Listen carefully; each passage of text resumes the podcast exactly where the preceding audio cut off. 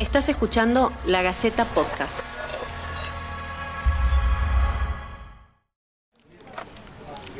Bienvenidos al ciclo de podcast de La Gaceta. Mi nombre es Lucía Lozano.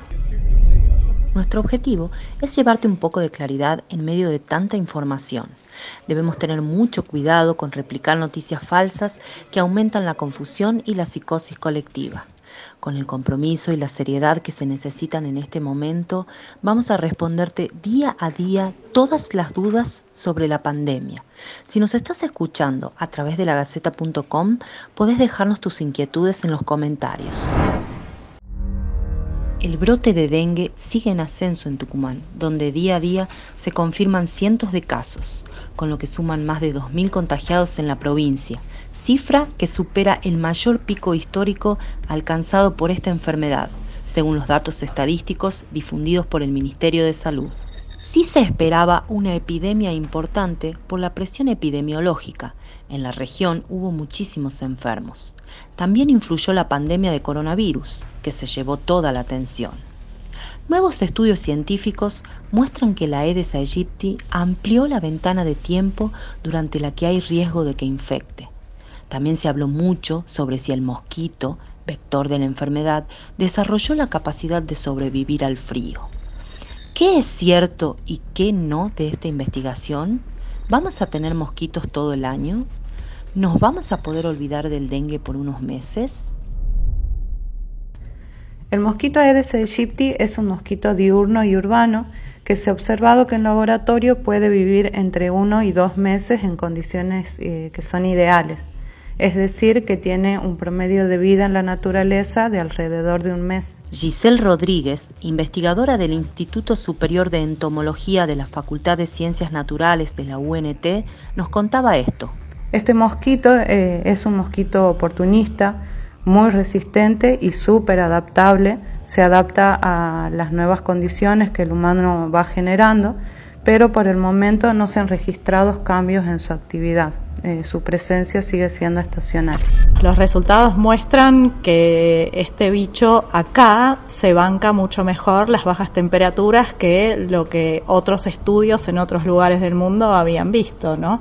La doctora Silvia Fischer, investigadora del CONICET e integrante del grupo de estudios de mosquitos de la Facultad de Ciencias Exactas y Naturales de la UBA, comentaba lo siguiente. existe la posibilidad de que las poblaciones se estén adaptando a tolerar temperaturas más bajas. Hace 15 años atrás nosotros teníamos recién abundancias altas a partir de fines de enero, principios de febrero. Y ahora tenemos abundancias altas a partir de mediados de diciembre, fin de diciembre. Y esto es muy importante porque esto lo que hace es ampliar mucho en más de un mes la ventana en la que hay riesgo epidemiológico, la ventana de tiempo, ¿no? Como que el periodo en el que tenemos abundancias altas se está ampliando mucho más y entonces, digamos, algo que era riesgoso a partir de febrero hace 15 años, ahora es riesgoso a partir de diciembre. En Tucumán, Aedes aegypti en realidad está presente todo el año. De septiembre a mayo podemos encontrarlos en todas sus formas del ciclo, larvas, huevos, pupas y adultos, pero especialmente en su estado adulto, el que, es el que conocemos todos, el que nos pica y el que nos transmite enfermedades. Y de mayo a septiembre el vector también está eh, presente, pero en su estado de huevo de resistencia. Eh, sus huevos pueden, como yo les comentaba, pueden resistir eh, periodos de sequía y de bajas temperaturas, esperando que se restablezcan las condiciones óptimas para reanudar su ciclo de vida. Si bien se ha registrado tolerancia al frío por parte de este mosquito, viéndose una expansión geográfica cada vez mayor hacia las provincias del sur y también en otras regiones del mundo, en Tucumán el vector aún eh, mantiene este comportamiento estacional con la desaparición de los adultos eh, registrándose cuando las temperaturas son bajas por debajo de 15 grados centígrados. Al ampliarse la ventana de tiempo en la que el bicho está activo, es como que se vuelve mucho más importante el tema de las medidas de control, especialmente con el control de criaderos y la eliminación de acumulaciones pequeñas de agua, recipientes que puedan juntar agua se vuelve mucho más importante, justamente porque está el, mosquito está activo mucho más tiempo durante el año y puede alcanzar abundancias mucho más altas.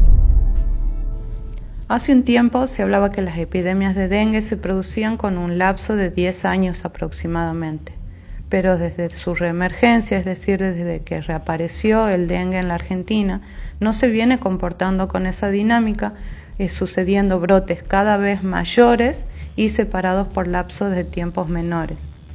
El primer brote en Argentina luego de la reaparición del mosquito Aedes aegypti fue en, 1997 y eh, luego se sucedieron otros brotes de mayor magnitud cada vez, el, de 2009, el de 2016 y bueno, el actual eh, que es el de mayor magnitud que todos los anteriores.